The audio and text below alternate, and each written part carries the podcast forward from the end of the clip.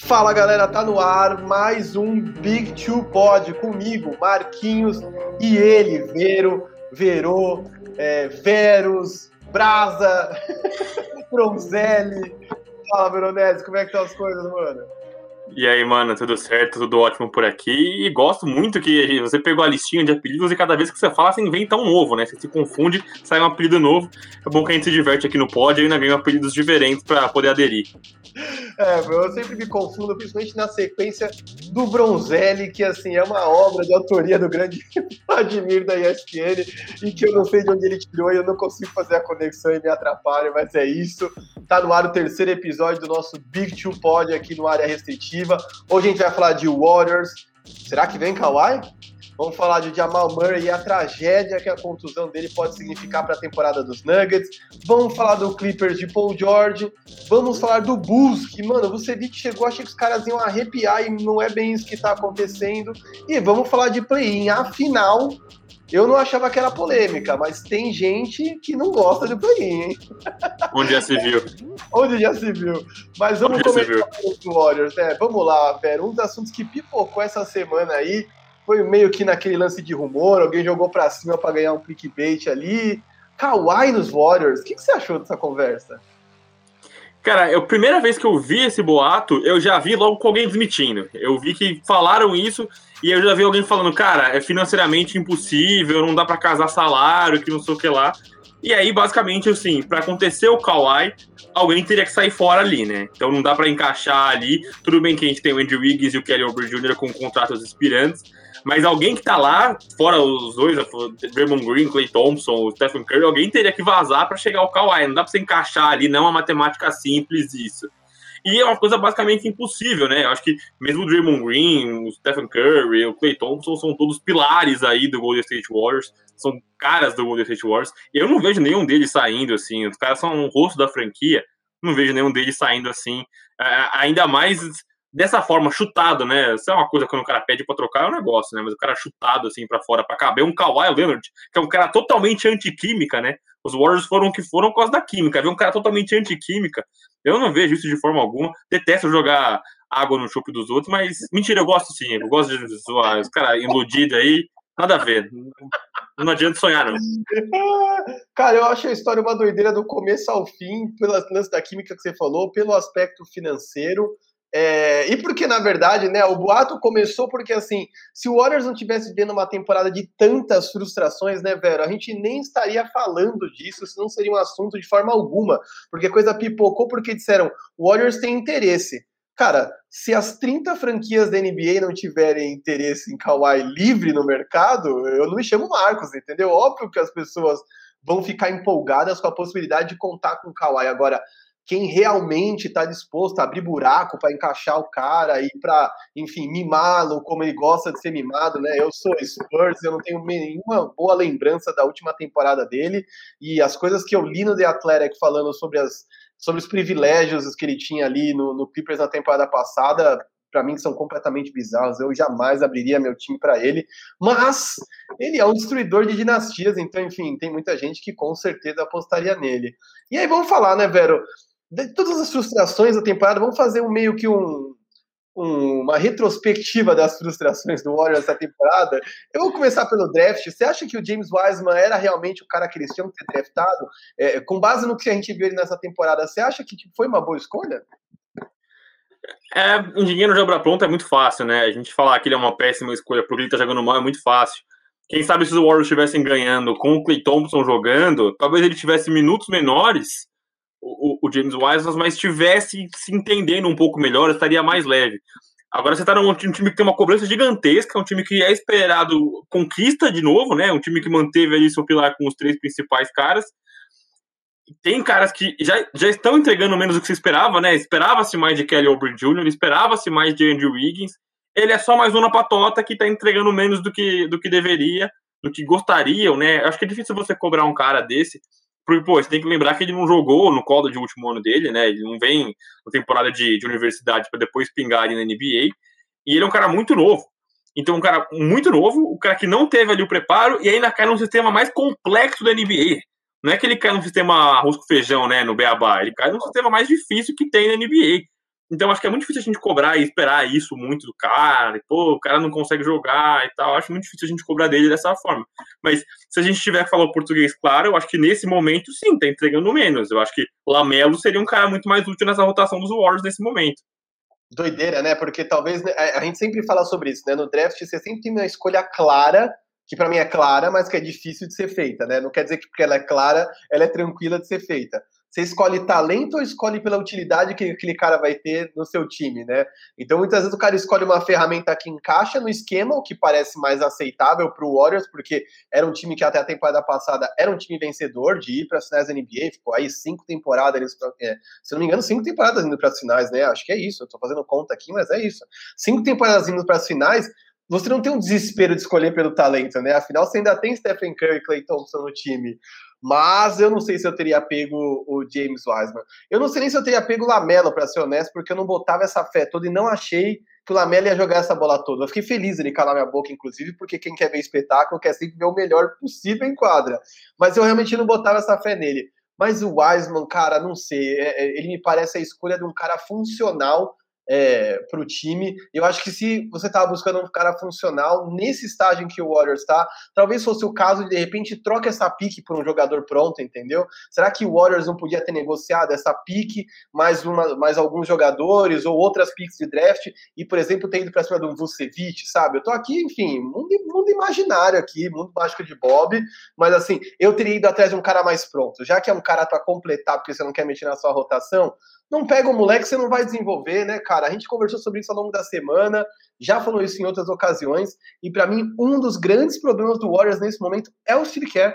Eu jamais vou dizer que tem que mandar embora, não serve mais, né? Meteu o Campeonato Brasileiro de Futebol aqui, mas, cara, muito arraigada num estilo que claramente não tá funcionando com o elenco que ele tem atualmente, né, mano?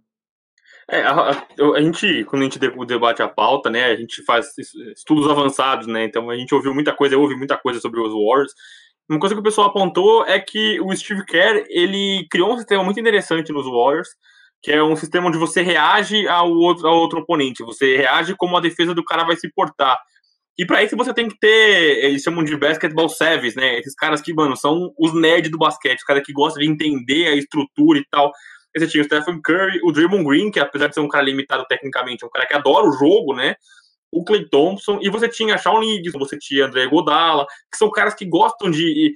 É, é, o que a gente fala muito do que não aparece no box score, né? Ele não, faz, não vai fazer 20 pontos no jogo, não vai pegar 10 rebotes, 10 assistentes. Mas são caras que conseguem se encaixar, eles conseguem se completar. Vocês parecem um menino muito novo, é muito difícil, é muito difícil. E acho que talvez os Warriors tinham ficado um pouco escaldados pela experiência de Angelo Russell, né? Dois armadores ali no time, não deu certo, né? Não funcionou ali os dois juntos. E aí falaram, pô, vamos pegar o Lamelo agora. Ah, não sei se vai dar certo. Aí, vá, vamos num pivô, porque é, é a posição que tá vaga, é a camisa que tá faltando. Joga a camisa para ele que ele vai jogar. E aí ele acaba sendo mais um no, meio de frustração. É um time que você esperava vitória, o time tá perdendo. Aí perde os melhores jogadores com lesão. Aí os jogadores que chegam não conseguem é, é render. Ele fica nessa de frustração. E o Steve Kerr, o que eu espero dele é adaptação, né? É, ele precisa se adaptar, ele precisa entender o que ele tem em mãos e fazer o negócio. A gente já falou em outros lugares, em outras lives, mesmo aqui no área, sobre como é, ele teve que mudar, ele teve que deixar de fazer aquele esquema com um monte de screen, né, um monte de bloqueio e jogar sem a bola para o básico pick and roll. E, e eu acho que ele tem, não tem que ser só um remédio para ah, como os caras conseguem fazer, não, mas você tem que saber render com isso, você tem que saber funcionar, você tem que fazer entregar alguma coisa, né? Eu acho que falta isso pro Steve Kerr, falta esse, esse feeling para ele, falta esse, esse esse tato para ele para conseguir desenvolver os caras. E eu acho que faltou muito também, cara, na, na, nesse mercado de trocas, assim, você morrer com o contrato do Wiggins, do Ober Jr. na sua mão, eu acho uma besteira tremenda. Porque, assim, os caras vão embora de graça depois, um salário grande. Faz qualquer troca, muda qualquer negócio, tenta achar alguém aí para você, cara. Os Lakers, por exemplo, o Kelly Ober Jr. é um cara, um defensor, um ala defensor, talvez fizesse sentido nos Lakers. Oferece, vê o que, que os caras mandam, vai que oferece alguém interessante eu achei que faltou um pouco de, de, de ação aí nesse, nesse momento do, dos Warriors de troca. É, desde, eu, eu, suspeito que desde que o Warriors pegou o DeAngelo Russell, eles têm tomado decisões bem questionáveis, não quer dizer respeito a free agents, né? É louco porque é um time que soube desenvolver o que tinha dentro de casa e transformou umas picks meio altas de draft e um cara problemático com, tempo, com contusões que era o Curry numa dinastia mas sinto que fazer o downgrade é sempre mais difícil que o upgrade, né? Você ser underdog, de certa forma, é menos complexo do que você tá lá em cima. Eu acho que, enfim, tem milhares de asteriscos é, ao falar de Jordan e do Bulls de 96, dos anos 90 ali, mas, cara, é muito difícil se manter no topo, cara, é muito, muito difícil, é absurdamente difícil. E aí, vamos lá, aproveitando que você inclusive citou ativos desse time que eles não conseguem se livrar, Ainda dá para esse time ser campeão? A dinastia acabou ou não acabou? Aquele momento Anthony Curti, quando ele falou que o Patriots tinha acabado, os caras ganharam mais dois ou três anéis. Acabou ou não acabou a dinastia dos Warriors?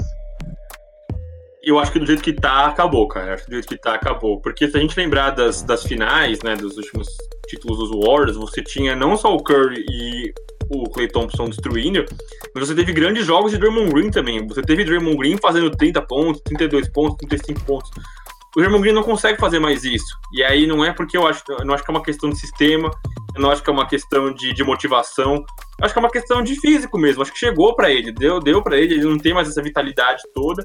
E eu acho que ele não consegue fazer mais isso. Então você perde isso ainda. Então, assim, o seu encaixe de três você tinha três caras que eram absolutamente é, é, encaixáveis. O Thompson, por mais que eu torça para ele voltar melhor ainda, ele não vai voltar melhor do que ele era. Ele não vai ser um jogador mais completo do que ele era. Ele vai voltar com muita sorte, igual. E olha que são duas lesões muito chatas dele, né? Então ele vai ter que, assim, ó, com sorte, der tudo certo. É que nem a gente tá vendo o Kevin Durant agora. A gente tá super empolgado porque ele voltou no mesmo nível que o Kevin Durant. Ele não voltou melhor do que ele era, ele voltou no que ele era mais ou menos do que ele era. Se o Thompson tiver sorte, der tudo certo, ele vai voltar no mesmo nível.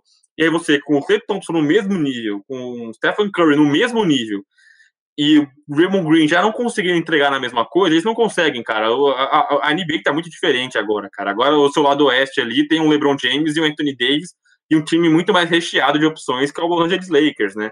O, esse Warriors aí não pegou esse Clippers com Kawhi e Paul George é, esse Warriors da, da, dinastia. Então eu acho que tem muitos obstáculos pela frente. Eu acho que do jeito que tá, não consegue. Eu acho que tem que ir atrás de mais gente, tem que mudar o time para conseguir dar um suspiro aí, porque todo mundo que gosta de basquete quer ver o Stephen Curry brilhando, né? Então a gente torce para que eles consigam se mexer, trazer gente que encaixe e brigar alguma coisa, né? Não, total, cara, total. Eu, eu diria até que é, eles não viram, eles não tinham visto nada parecido com o que é, né? Enfim, uma evolução de vários times legais que a gente teve no Oeste nos últimos anos, que é esse Utah Jazz, que é um absurdo, né? Então, assim, realmente eu também acho que, enfim, eu vou encarnar o Anthony Curti aqui e dizer que sim, a dinastia acabou. E aí, enfim, falando da tragédia aqui para o torcedor do Golden State Warriors, talvez tenha que se contentar em competir. Vamos falar de outro time que talvez tenha que se contentar em competir nessa temporada por uma coisa que definitivamente, sem, enfim, piada nenhuma, eu falo aqui tentando sorrir, porque imagino que o cara é jovem e vai voltar dessa melhor. Mas, cara, a contusão de Jamal Murray doeu, velho. Machucou o coração, cara. Eu gosto muito desse moleque. E Jamal Murray fora dos Nuggets, fora da temporada. Nuggets fora também? Ah, cara, não tem como falar que não, né? É, a gente, eu você, a gente brinca muito, que eu sempre falo que o Marquinhos é muito catastrófico, né? Tudo que acontece. é, o cara, mano, um cara, a unha encravou, ele, não, out of the season, fora da temporada, fora da temporada. Eu sempre falo, mano, calma, você não sabe, velho, você não sabe, calma. Não, tá fora da temporada. E eu acho que ele é um pouco catastrófico. Mas o, o, o Jamal Murray foi aquele caso que ele caiu, todo mundo já sabia. Falou, ó, isso aí tá com uma carinha de lesão chata, né? Tá com uma carinha de. A forma como ele caiu, o jeito que ele caiu, como ele segurou o joelho. E, cara, é. Que, que dureza, né? A gente gosta muito de ver o Jamal Murray jogando, principalmente depois dos últimos playoffs, né? O que ele fez nos playoffs é uma coisa incrível. Só que o Nuggets ele já tava. Eles iam numa crescente, né? Com, depois da troca do Aaron Gordon e o Michael Porter Jr. Só que, é, é, é, ao meu ver, eles perderam muita coisa da temporada passada para essa, né? Eu acho que a saída do Jeremy Grant, por mais que o Aaron Gordon tenha vindo para preencher esse espaço, mas a defesa de perímetro deles ainda é fraca, eles ainda tem algumas dificuldades claras de defesa. E você perdeu o seu melhor armador, que é um grande defensor, né? É a mínima, é, é o mínimo obstáculo para um Damian Lillard, né? Para você encarar na Conferência Oeste, um Damian Lillard, é, um, um Donovan Mitchell, alguém que você possa encarar de frente assim você perde seu melhor defensor e ainda a sua segunda estrela. Uhum. Então, os times vão conseguir claramente focar no Jokic, né? Você não vai ter. A, a combinação dos dois, cara, eu acho que a, a, melhor química da NBA entre dois caras era os dois. Não é, é LeBron James e, e, Anthony Davis, não é Kyrie Irving, Kevin Durant ou James Harden. A melhor química entre dois na NBA era Jokic e Jamal Murray. É o pivô fazendo o pick and roll com o armador e o armador fazendo bloqueio. Isso era muito legal de ver, era muito legal de ver, era um inferno você enfrentar. Agora você perde esse cara, os Nuggets não tem ninguém para compor esse espaço. Por mais que você seja fã do basquete do Facundo Campazzo, o Montemore seja um cara útil na sua rotação, eles não são o Jamal Murray. E aí vai gargalar tudo no Jokic, vão tumultuar ali o garrafão, e você vai perder aquele cara é, ágil no perímetro que vai te dar dor de cabeça. E eu acho que eles vão ser uma, uma presa fácil, cara. Eu acho que esse Oeste deu um, uma cansada nessa reta final de temporada, né? Eu acho que não só os Nuggets, como o Portland também, outros times deram uma baqueada nesse final de temporada. E acho que pros Nuggets, cara, vamos ver o que eles conseguem tirar nos playoffs, mas eu não vejo eles avançando nem da primeira rodada. É, eles até que tem uma tabela ok, né? Os times que eles vão enfrentar daqui para frente na final da temporada é, são tem um aproveitamento próximo de 50%, nem todos, né? Vários deles têm abaixo de 50%, então eles ainda estão com jogos difíceis, né? Contra Jazz, Clippers, Nets, Lakers e dois contra o Portland lá mais pro fim da temporada. Mas eu acho que eles são seríssimos candidatos a cair na primeira rodada. É, e serem eliminados, realmente, assim, em termos de ambição, é, de campeonato foi péssimo, assim. Eu acho que a gente poderia estar tá cravando aí, se arriscando a cravar um Nuggets da vida nas finais de conferência. E agora eu acho que eles não passam no primeiro round. É, é, é bem ruim isso. É, porque é isso que estava falando, né? O Jamal Murray estava fazendo a melhor temporada da carreira dele. A gente estava vendo o Jamal Murray da bolha, né? Então, assim, o Jamal Murray da bolha fora, para mim, ajuda o Jokic na briga pelo MVP, porque ele vai seguir carregando, o calendário não é tão difícil, ele vai seguir jogando a bola que ele jogou, por exemplo, no começo da temporada, né, quando o Jamal Murray ainda oscilou um pouco e muita gente ficou fora por protocolo de Covid, mas não, não credencia os caras para nada, né? Enfim, o que, que, você acha desse lance de MVP do, do Jokic? Você também acha que aumenta as chances dele ou você acha que prejudica porque ele vai virar o boi de piranha, como diria o Zé Boquinha? Ah, com certeza ajuda ele, né, cara? Acho que vão, vão vai vão inflar os números dele, né? Ele vai ser o maior responsável esses arremessos, né? Eu, eu sempre lembro de um programa muito legal que o Kevin, do, o Sergio Baca tem, que ele recebe os caras para cozinhar e ele recebe o Pascal Siakam. Ele fala sobre quando o Kawhi saiu de Toronto. E ele fala, cara, a primeira coisa que eu pensei foi: tem 20 arremessos na mesa. Porque ele dava 20 arremessos por jogo, alguém vai ter que dar esses 20 arremessos. No caso dos Nuggets, é, não dá pra você. É, óbvio que eu acho que quem vai ter mais a bola na mão, talvez o cara que seja um playmaker agora no lugar do Jamal Murray deve ser o Aaron Gordon, né? Um papel que ele exercia no Orlando Magic. Ele era um playmaker, apesar de ele ser um ala grande, ele era um, um, cara que carregava essa questão do playmaking. Mas quem vai ganhar esses arremessos vai ser o Jokic, é, principalmente porque eles precisam vencer.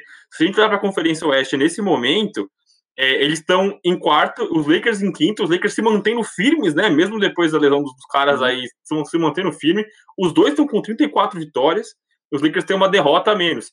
E agora, com a lesão do Murray e o, o, o LeBron e o Anthony Davis batendo na porta aí para voltar, tende a inverter as coisas. E aí os Lakers não só vão passar para quarto, como vão ganhar o mando de quadra. Tudo bem, eu não acho que é tão importante o mando de quadra nesse momento na NBA, né? A gente não sabe como é que, é, a que ponto vão, vai influenciar isso nos playoffs. Mas eu acho que os Nuggets lascaram demais, cara. Eu acho que o Jokic vai ganhar esses arremessos, vai ser o prêmio de consolação para o torcedor do Denver Nuggets. Vai ver o Jokic fazendo muito ponto, muita assistência, muito rebote, mas vai ficar por isso, cara. Eu não consigo ver os caras passando de, de, de um primeira rodada de playoff também, não. É, então eu lembrei muito do Michael Porter Jr. quando estava falando, porque eu lembrei dos últimos playoffs quando ele ficou pedindo a bola, né? Ele foi a público para dizer que eles tinham perdido porque ele não tinha visto a bola, que não tinham passado para ele. E eu acho que ele vai tentar explorar esses 16 arremessos em média que o Jamal Murray dava por jogo, né? Porque o Jamal Murray era um cara eficiente, né, cara? Com apenas 16 arremessos, estava fazendo 21 pontos, dá bastante assistência, é um puta playmaker. É o que você disse, vai sobrar bola, mas eu não acho que tem ninguém com volume para compensar. Fora que, assim, na defesa eles têm alguns caras que vão virar um alvo fácil é, e que vão, vai ser explorado. É o caso do Campasso, por exemplo, que é um cara que não é nem incompetente na defesa, mas é muito baixo, né, cara? O cara é E na NBA faz muita diferença, né? A gente sabe o quanto é valorizado você ter um Lonzo Ball da vida, que é um cara que tem a altura do Jordan, né? Tipo, ninguém nem para pensar isso, né? Um cara 6'6", 1,98 e joga de points guard. Então, enfim, eu acho que a temporada do Nuggets realmente foi pro saco. Não, o, o, o, Campos ainda ele tem aquela coisa do corpo, né? Porque esses caras têm geralmente os braços grandes, né? Envergadura muito grande, né? O Campazzo não é nem isso, né? A, a gente. A, um, dos, um dos podcasts que eu ouvi, o pessoal falou muito nos playoffs. Nos playoffs no, no Oeste, você vai pegar um Paul George, um Kawhi, um LeBron James, são os caras que armam o jogo. Aí não é que você vai pegar um armador pequeno, como eu falei, do Damian Lillard, que não é nem pequeno, mas como você vai pegar um armador. Você vai pegar caras muito grandes e você vai ser um alvo fácil na troca. Vai ser Lakers contra o Miami Heat, que toda trocar vai pegar o Duncan Robinson. Vai ser a uhum. troca, vai ser o ponto fraco para você conseguir a troca. Aí, é, é, coitado do Campazzo, né? Eu gosto do basquete do cara, mas vai ficar pequeno para ele, literalmente. Não, e é um time que, mano, já ninguém marca ninguém, né, velho? Não é que o Nuggets é um puta time de defensores, enfim. Então, eu acho que realmente não tem muito o que fazer. Ainda no Oeste, um time que agora dorme mais tranquilo, afinal o Nuggets estava em ascensão e estava ali na bota dos caras, é o Los Angeles Clippers de Paul George, de Kawhi, da galerinha ali que vem, veio para unir o time, né? Falando aqui de Rondo, tô falando de Morris, eu tô falando de DeMarcus Cousins, só os maluquinhos ali, bom da cabeça ali, Pat Beverly. Mas vamos lá, tem que ser honesto. O Clippers está jogando um bom, um bom basquete. E recentemente, inclusive, o Paul George está fazendo excelentes jogos, né? Eu que sou um pouco crítico do Pandemic P, porque sempre que perde tem o gelinho no ombro, tem uma desculpa, tem problema psicológico, tem fechamento de redes sociais. E como eu fico meio pistola com essas paradas, porque eu acho que se você fala paradas tem que bancar, é, eu às vezes acabo dando menos crédito para ele do que ele merece, mas tá fazendo uma temporada incrível, né? Até porque ele tinha tido umas semanas ruins há um mês atrás, um mês atrás não, uns 15 dias atrás, por uma contusão do dedão do pé. Parece que ainda o incomoda, mas o cara tá comendo a bola, né, velho? Ah, ele tá esperando essa contusão do pé pra avisar do playoff, né? Quando chegar no playoff e ele joga mal, ele vai falar, pô, tô com uma lesão do dedão do pé.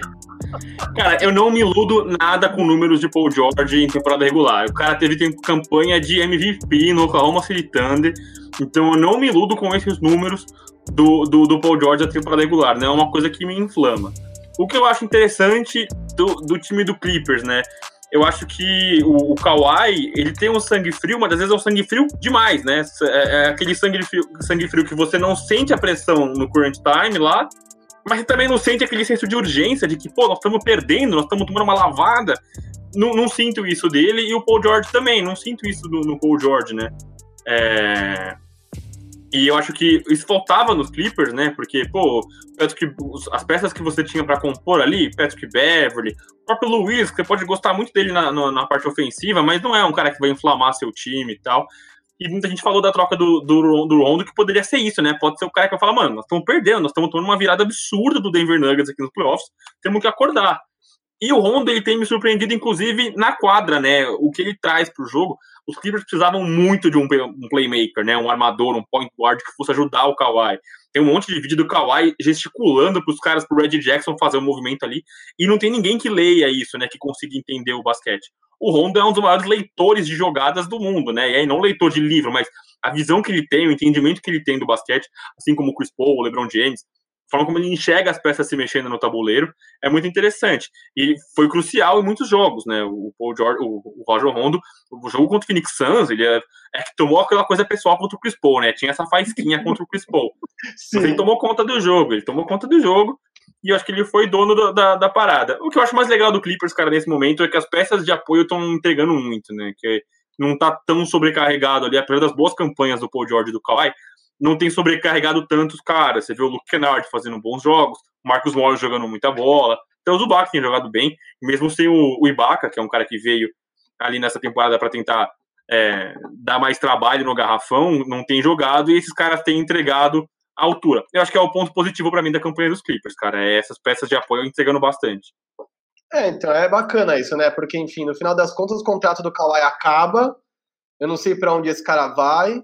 Eu espero que esse time não se desfaça, porque assim, não dá para negar isso, né? Enfim, se você é torcedor dos Clippers, não pegue birra da gente porque a gente está criticando o time nesse momento, mas o que esse time fez foi um all-in para contar com esses dois. Eles comprometeram o futuro para vencer agora. Então, temporada passada foi aquela conversinha, primeiro Reis de Los Angeles, aí perderam, ficaram com a gente ainda tem um ano que vem, não tem por que se desesperar. Aí o Nets montou a super panela e agora talvez realmente a janela tenha fechado, talvez eles realmente não tenham o que é necessário para vencer. E eu não sei se o Kawhi fica se morrer no primeiro round, por exemplo. Se morrer no segundo round. Será que é isso que o Kawhi imagina para a vida dele? Será que ele vai ficar tranquilo se ele morar ali em San Diego, perto da família, ali, né? Enfim, estando perto da família, mas não sair do segundo round? Eu não sei se é isso que o Kawhi quer, cara. É, o Kawhi é um cara muito difícil de ler, né? É, ele não dá muitas entrevistas, ele é um cara que não sabe falar, ele é meio. É, ele é muito introvertido mesmo, né? Eu vejo até essa coisa dos privilégios dele como uma forma dele se isolar mesmo, né? Porque ele reconhece que ele tem um problema social para lidar com os caras. É, e parece que ele não quer enfrentar isso, não. Ele tá tipo, meu, eu sei que eu tenho um problema, mas também não quero ter que lidar com isso, foda-se, não vou, não vou conviver com os caras. Para mim é absurdo isso, é, é, bizarro, mas enfim, é a realidade de alguns times que fazem qualquer coisa para segurar suas estrelas, né? Eu acho que o Tyron Lu foi para lá e fez um trabalho importante de aproximar a liderança é, do técnico dos jogadores. A gente tem visto muita gente florescendo, é, saindo do banco. É, até achei que vai ser, foi legal dar uma sacudida no time ali, mandar o Williams mesmo para Atlanta. Mas estou contigo, eu continuo não colocando fé alguma nesse time.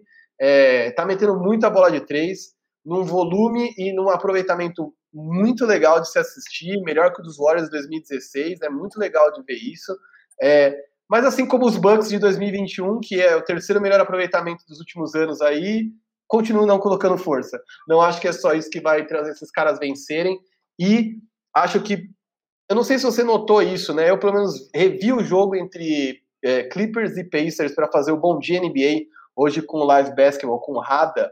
É, e fiquei com a impressão de que o Paul George se sente mais à vontade quando está sozinho nesse Clippers e não quando ele tem que dividir com o Kawhi, que é um cara que ele claramente não tem nem muita interação, de verdade. Assim, eu sei que um fez lobby para levar o outro, mas não vejo os caras jogando juntos, não vejo os caras treinando jogadas, não vejo os caras se abraçando, aquela coisa meio Jordan Pipe aqui carregando o cara no flu game ali. Eu não vejo os caras nesse sentido, de verdade. Não sei se você vê diferente, mas eu acho que quando duas estrelas que não são exatamente é, playmakers por natureza não se falam, cara, que, que esses caras podem fazer pelo time quando chegar a hora do vamos ver e eles forem caçados pela outra defesa? Não, não sei, eu acho que é muito limitado. É, eu acho que falta muito também aquela coisa do paneleiro do bem, né? A gente usa panela, paneleiro num termo meio pejorativo, né? Como o cara que monta a sua constelação ali, como é o Brooklyn Nets, né? Você pega as caras mais, as grandes estrelas para montar o seu time, e como foi o Kevin Durant com os Warriors, né? Nessa panela, você tem um time forte e você monta só com as estrelas. Mas tem aquele paneleiro do bem, né? Que é aquele cara que é rato de vestiário, que todo mundo se dá bem, todo mundo brinca. Os Lakers acho que é um grande exemplo disso, né? Com o Jared Dudley, que é o paneleiro mor, e aí a panela do bem, né? Você, pô, o, o Kuzma deu uma enterrada ontem, todo mundo compartilhou o lance no, no, no stories do Instagram. Isso é, não é isso que vai definir um campeão ou não, mas acho que isso ajuda a vencer, cara. Eu acho que esse senso de união ajuda os caras a vencer, né? Deu a briga lá do Dennis Schroeder com o Odiano Nobe lá no, no, Toronto Raptors, e aí o Montrezl Harrell falou, cara, eu tenho um problema com todo mundo que não tiver de Lakers. Quem não tiver a camisa do Lakers tem um problema com o cara. E eu acho interessante isso. Isso é porque o Harrell foi envolvido em, em voto de troca e tal. E aí, não só trazendo para os Lakers, mas eu acho que essa parte de química é muito importante, né? A gente viu é, é, dos, dos, Celtics, por exemplo, que passaram por uma, uma sequência horrível, né? Agora estão voltando a encontrar as, as, as vitórias, mas era um time que sofria muito porque o vestiário dos caras era pequeno, então eles tinham que ficar separados, né? Ficava veteranos num vestiário e novatos no outro, e aí dificulta você criar uma química, né? Você abastecer essa química. É aí que você falou do, do, do Kawhi, não sei se todo mundo que acompanha a gente tá ligado, mas pô, o Kawhi é um cara que, que tem um vestiário só para ele, né? Ele aquece sozinho, ele alonga sozinho, fica 40 minutos sozinho como que você vai ter uma química com isso, né? Eu acho que esses momentos de vestiário pré, pós, eu acho que são bem importantes. Eu acho que isso falta nos Clippers. Acho que por isso que a gente não vê os caras se abraçando na quadra. Eu acho que o cara não tem nenhuma intimidade, né? Eu acho que é uma relação estritamente profissional. Pô, beleza, bom jogo. Só isso. Mesma coisa que tem com o adversário. Exato, é um negócio meio de Maguire, né? Que o, o, Tom Cruise abraça o Cuba Gooding Jr. ali, aí o Troy Aikman fala assim, pô, por que, a gente não tem essa relação? Eu, a gente devia abraçar ele falando, tá maluco? Tem nada a ver, porque não é esse tipo de relação. É química, você não pode forçar, né, velho? seja lá onde for, química é uma coisa importante ela ser desenvolvida. E eu vou te falar, para mim, química vence campeonato, cara, de verdade. Eu acho que o Kawhi foi uma peça fundamental naquele título, sim, não teria vencido sem ele. Provavelmente sem a contusão do Durant também isso não, não fosse possível, mas a união ali, Fred Van Fleet, que tinha acabado de ter o filho, Kyle Lowry, Siakam, os caras se deram as mãos ali, meu, porque de verdade, quando ele não jogava, o Toronto também vencia. E eu acho que essa química, mano, ela vence campeonato sim. E aí, vamos lá, né? Olha como a coisa acabou levando a outra. Vamos, pelo amor de Deus. Mais uma dupla que se junta. Para mim, chegou um cara que é o melhor jogador do Bulls em muito tempo para vestir essa camisa. Eu botei mó fé nos caras, meu, fiz IGTV falando de play-in, expliquei play-in, falei que acho que os caras vão estar tá lá. E, meu Deus do céu, o que acontece com esse bus, Veronese? Pelo amor de Deus, quer dizer, o, o Vucevic chega, o Lavini continua fazendo 50 pontos, e a vitória que é bom, nada. Cara, eu aproveitei para colocar no nosso GC aqui uma frase que nosso amigo Luiz Araújo sempre falava, cara. sempre dá para perder. Estamos ganhando de 30 pontos. Não interessa, dá para perder. E se tratando de Chicago Bulls, que é o, o time de coração desse nosso amigo, é, é, é a, a, a, a, foto do dicionário. se você pegar essa frase, se você jogar no Google, vai aparecer a foto, o login do Chicago Bulls. Dá para perder, é possível perder. E o Chicago Bulls, ele vem para contrariar nós, inclusive, né? Porque eu também fui um cara que super é, elogiei. Para mim foi a troca mais legal de toda a trade deadline, né? Mais do que é, Oladipo, mais que todo mundo. Para mim foi a troca mais bacana foi a do Chicago Bulls, porque eu acho que foi bom para todo mundo. Foi bom para você, Vucevic, foi bom para Wendell Carter, foi bom para Orlando Magic, foi bom para Chicago Bulls. Só que a gente começa a questionar o, o quão vencedores são esses caras, né? A gente já viu muitas vezes na NBA caras que conseguem jogar bem, mas não necessariamente vencer. E eu acho que talvez esse seja o caso do Zé Lavine, né? O Zé Lavine é um cara que entrega muito, mas até que ponto ele vence os jogos, né? É, eu, eu, vi esses dias a gente fala, muita gente falando sobre os, os, novatos, né? E um cara que tem os melhores números é o Anthony Edwards, mas tem a pior win share, né? Que a, a, a porcentagem, a estatística que, que atribui a, a, a, sua influência no jogo, de, de, de, de vencer as partidas.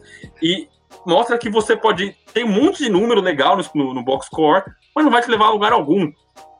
E eu acho que o Zé Clavini ele tem um pouco disso, né? Eu não quero ser o crítico, o azedo aqui que vai falar, mas acho que ele tem um pouco disso que, pô, o cara faz mais de tantos pontos, mas não leva o time à vitória, né? Você vai ver o time sempre é, tropeçando. E aproveitando aqui, é, o podcast vai sair na quinta-feira, mas a gente está gravando agora na quarta, e acabaram de perder para o Orlando Magic. O Orlando Magic vem de sete derrotas seguidas.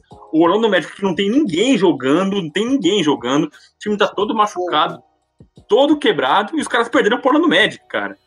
É, é uma, uma, uma, derrota que você bota em xeque os caras nos playoffs, né? Você fala, pô, pra que, que vai passar? Passar vergonha depois na sequência? Eles estão agora quase a mesma campanha do Toronto Raptors e do Washington Wizards está crescendo. Então eu acho que os caras. É... E, e, o pior é que nesse caso a gente não sabe nem como é que arruma, né? Se é rotação, se é jogador, é, é a capacidade de perder mesmo, né? Sempre dá pra perder. Nossa, pelo amor de Deus, é o meme da Mônica lá, que, tipo, não dá para ganhar todas, mas aparentemente dá para perder todas sim, né? 6-7 com o Vucevic do time. Eu não sei por onde começar, mas eu ouvi uma coisa muito interessante no último episódio do Mismatch, acho que é o de segunda-feira, hoje nós estamos gravando uma quarta, é, no qual acho que é o Chris Vernon que fala, ou é o Kevin O'Connor, e ele fala sobre como a chegada do Vucevic expôs um problema que, enfim, já existia, mas que num time todo cheio de buraco ali no melhor estilo queijo suíço, não ficava tão óbvio.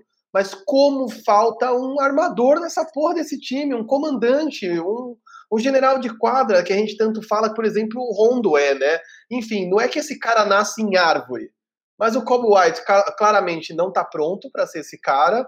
O Satoransky é um cara que quando entra, entra bem, mas é limitado é, na, na, capacidade de impactar o jogo como um todo, né? Não tô aqui dizendo que ele é nossa, terrivelmente limitado de habilidade, não isso, mas a capacidade de impactar o jogo como um todo, de envolver todos os caras.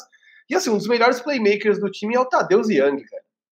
Então, assim, não é um Big Tree e não é nem sombra de um Big Tree você contar com Vucevic, Tadeusz Young e Lavine. E é, e é muito louco a gente estar tá falando do Lavine aqui, porque eu jamais vou dizer que o Lavine não sabe o que ele está fazendo, mas ele é um scorer, ele é um pontuador. Você dá a bola na mão dele e ele vai te entregar 50 pontos. Se um time só precisa de um cara para meter bola, ok, leve o Lavine. Mas é louco como a gente fala, por exemplo, de um Chris Paul na conversa para MVP, e a gente vai colocar os números do Chris Paul na mesa e vai falar: peraí, 16 pontos por jogo? Por que nós estamos falando desse cara para MVP? E se os números não impactam, você vai olhar o aspecto coletivo de como o Suns cresceu de uma temporada para outra. E você vê o Lavine metendo 50 pontos dia sim, dia não. E o Bulls não sai do limbo. Num leste que é mais fraco. Ou seja, num, num, num, Oeste muito mais concorrido, o Chris Paul foi capaz de fazer o time dele dar um salto sem entregar metade desses números desse box score mais básico, que a gente sabe, né? De pontos, assistências, rebotes. É, ele não entrega tanto nesse sentido, né? As estatísticas para entender o Paul tem que ser das mais avançadas mesmo, porque ele é mais do intangível, né? Da liderança, enfim, vocal, mentoria e tudo mais. O cara, meu, mentorando o Ken Payne, o Cameron Payne tá jogando, entendeu? É uma coisa bizarra. Então, assim, eu acho que o Lavigne é um cara novo, tem tudo para aprender, mas precisa adaptar seu jogo, precisa se tornar um playmaker, precisa envolver o Vucevic. Cara, não dá pro Bulls fazer esse tipo de movimento que tem que aquele americano chama de win now, né? Que é aquele movimento, ok, nós estava naquele lento rebuild com marca nem aí, caindo pelas tabelas e a gente com paciência com o cara, não troca, o cara fica lá, faz porra nenhuma. E agora não, agora é tipo, mano, trouxemos o cara, temos que vencer. Porque você traz, tira você 20 do Magic para ficar fora, para ficar no play-in, ou ficar fora na primeira rodada do play-in, não dá, né, velho? Não, e os caras estão atrás do Atlanta Hawks, que assim, o Zé Clavin tá jogando mais que o Trey Young, e o Vucevic tá jogando mais que o John Collins, e ainda assim o Atlanta Hawks tá em quarto, estão atrás dos Celtics, que estavam num lodo lascado, voltaram a vencer agora. Estão atrás dos Knicks, dos Hornets e dos Pacers. Então os caras estão atrás de muita gente que, pô, era os caras. Tudo bem, o Vucevic chegou agora. Mas, pô, era os caras estavam muito melhores, né? E você falou do Kobe White, tanto que ele perdeu a vaga titular. Ele foi pro banco de reservas, o que eu acho que faz muito sentido. Eu acho que foi uma boa sacada do Big Donovan deixar essa posição de armador titular na mão do Satoransky, e aí a gente começa a fazer as coisas que a gente já fez no outro, da outra vez, né? No primeiro podcast lá, que a gente falou. Trocas que a gente queria que tivesse acontecido. Pô, e se os caras fossem para cima do Lonzo Ball, cara? Isso, tudo bem, os caras acabaram de trocar pelo Vucevic, uma troca gigantesca. Mas, pô, você tem um Kobe White no seu time, que é um cara que tem interesse no mercado ali. Você tem o, o Laurie Markkanen, também é um cara que tem um mercado interessante. E se os caras fossem para cima do Lonzo Ball? Que aí sim, é, é, é, um floor general. Ele não tem essa liderança ainda. Eu acho que o cara desenvolveu muito pouco isso ainda, até pelos cenários em que ele foi colocado, né? No Los Angeles Lakers com o LeBron James. Quer dizer, o primeiro ano dele que não tinha ninguém no time, né? O primeiro ano dele que era um monte de moleque, não dá pra você ser líder aí. Depois um time que tem LeBron James. E aí depois agora no Pelicans também só tem moleque. Então é difícil você desenvolver essa liderança tão tão própria, né? É muito difícil. Mas, pô, é um cara que arma o jogo, é um cara que que conduz isso, né? Um cara que organiza a quadra. Talvez, né? Mas muito talvez. Mas mesmo assim, talvez fosse lá e aí sempre dá pra perder, né?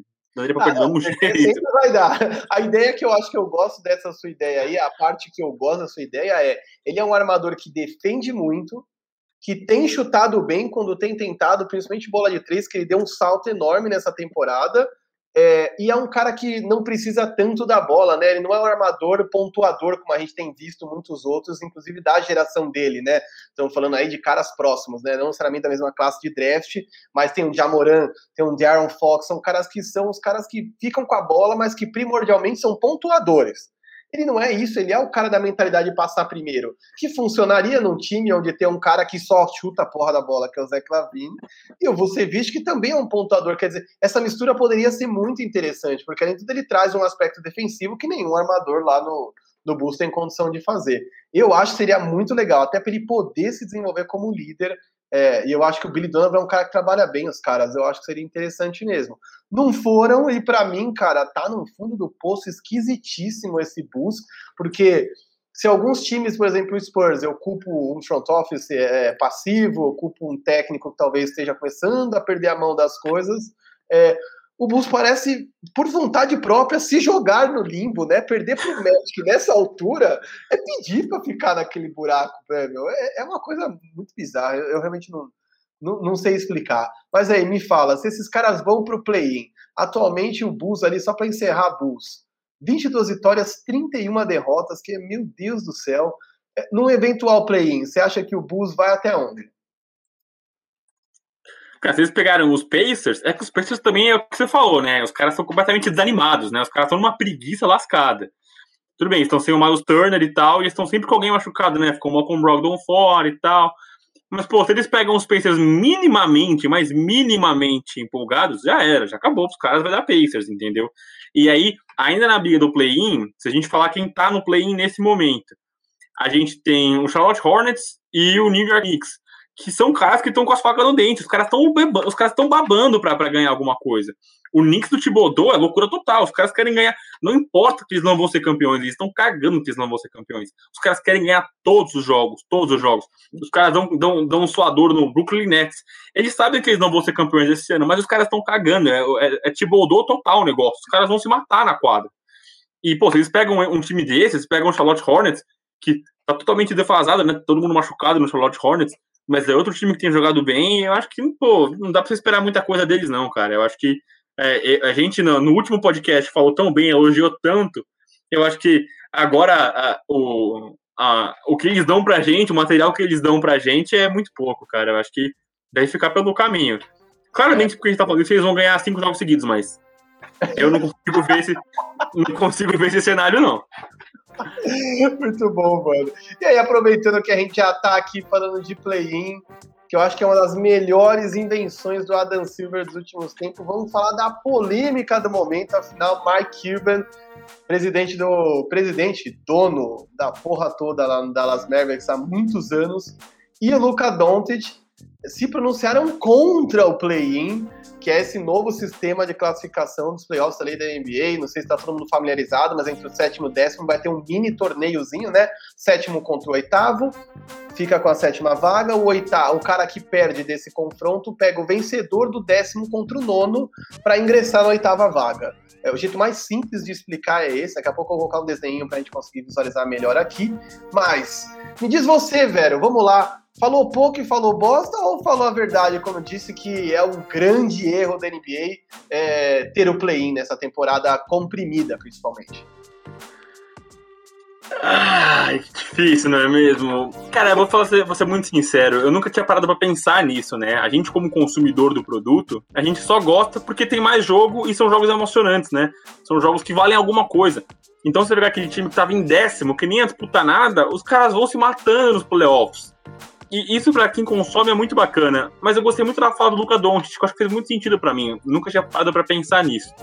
Pô, são 72 jogos essa temporada, né? É uma temporada tão atropelada, com gente fazendo.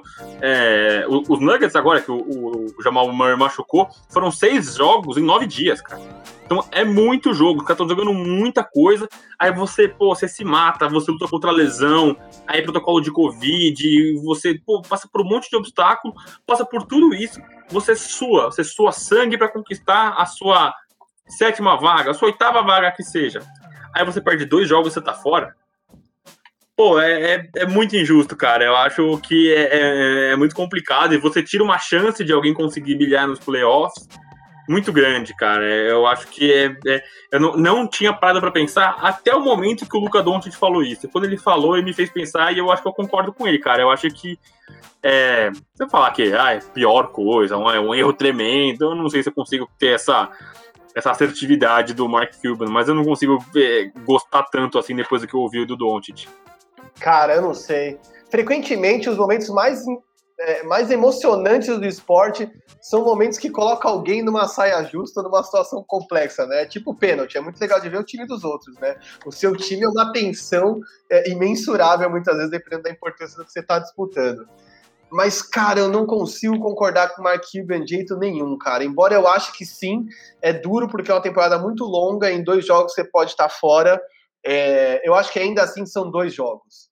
É, o, o cara se classificar lá em décimo, que não ia brigar por nada, ia ser aquelas temporadas merda que a gente via na NBA até o ano passado, você deve lembrar muito bem, que, meu, em, começa a entrar em abril, são aqueles jogos pavorosos que você só assiste quem tá no topo, porque o resto já começa a entregar ou para tancar, ou porque não tem interesse em mais nada, naquela famosa zona G Santos, como você fala, que eu adorei a definição, e é fantástica, porque serve para NBA. É uma zona de uma galera que tá no limbo e não vai para lugar nenhum, e não joga por nada. Então, assim, conforme a temporada da NBA acabando, normalmente os jogos bons vão secando, né? Porque mesmo as franquias boas começam a tirar os seus caras de quadra para poupá-los para os playoffs, né? O caso do Spurs sempre fez isso. É, nos últimos anos, o Warriors tinha feito isso. A liga começou a pensar até em punir os caras, né?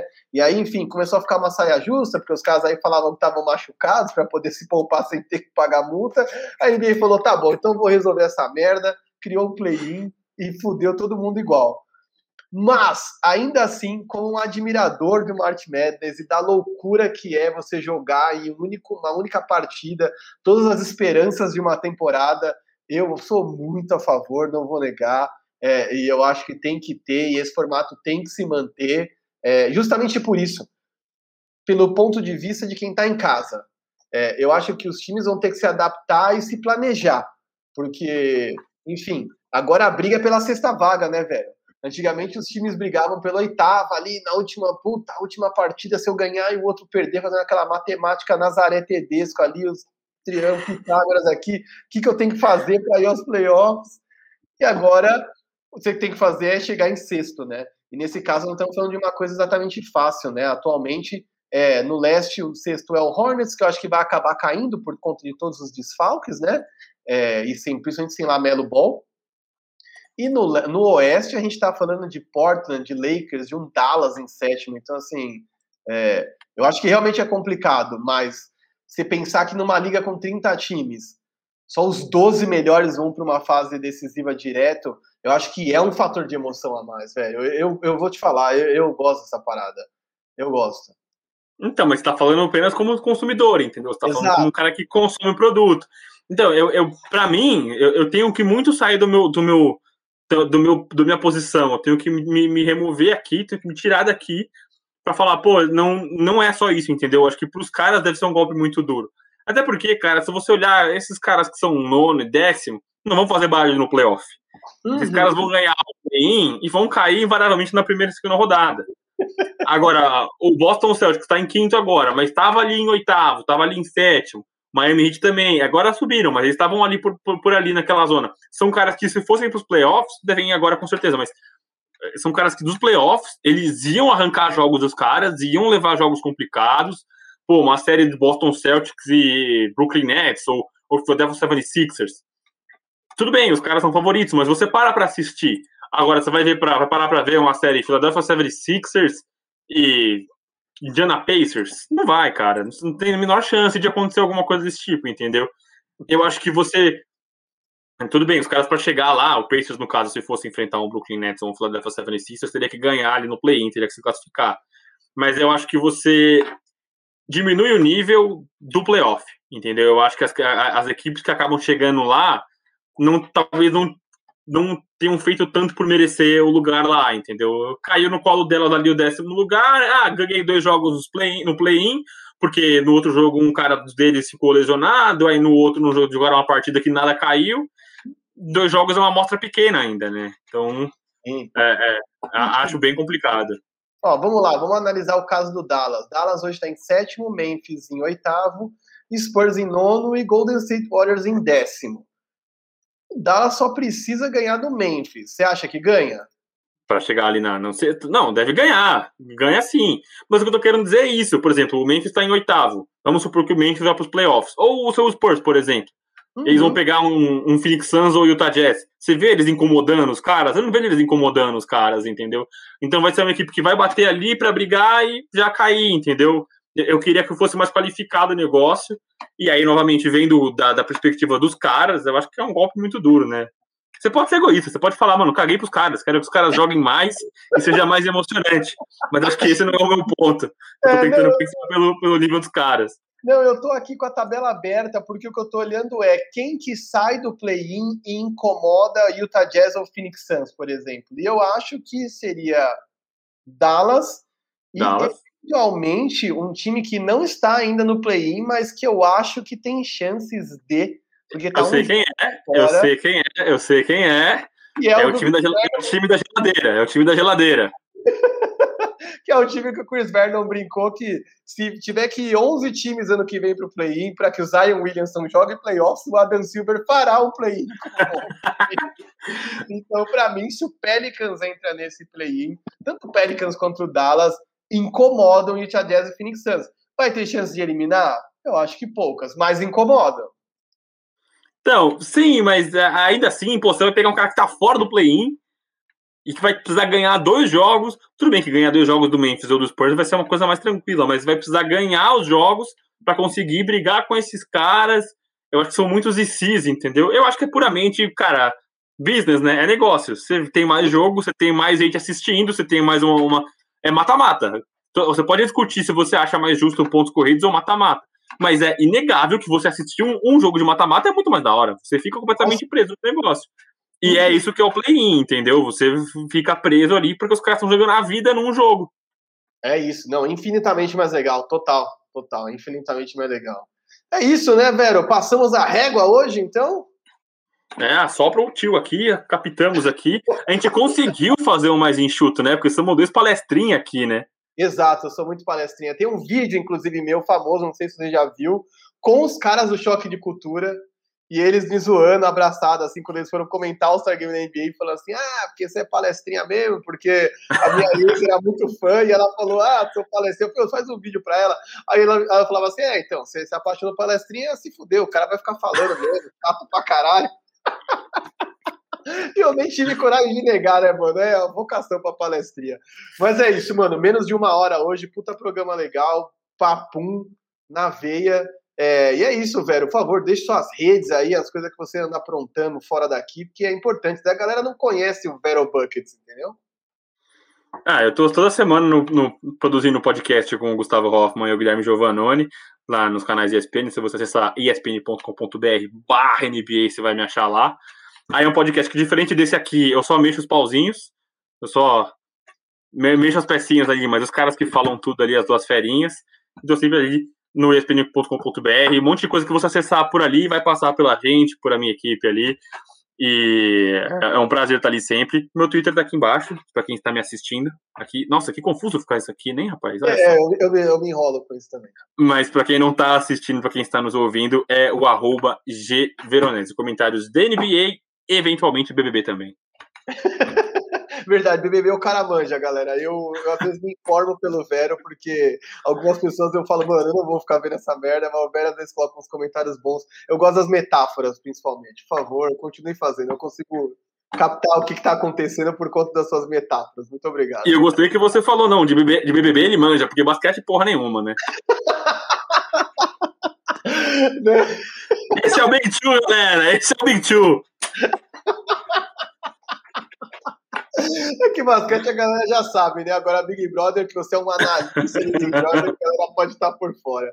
Bom, eu sou o Marquinhos984 no Instagram, toda semana no IGTV, eu coloco quizzes, é, puta, faço uns quem é, uns cara crachata, sempre fazendo umas brincadeirinhas ali, divulgando conteúdo bacana no IGTV. Nas lives do Área Restritiva, tanto eu quanto o Veronese, diariamente tem lives no Área Restritiva, vira e mexe, a gente tá por lá também. Acho que o Vera não tá essa semana, semana que vem estarei lá, vai ter Esther Ribani, vai ter Marcílio, vai ter Diego, fora os convidados aí cada vez mais legais que a gente tem trazido. Então é isso, Vero. Muito obrigado por hoje. É isso. Até semana que vem. É isso, mano. Até semana que vem. Eu que agradeço. Então é isso. Fui!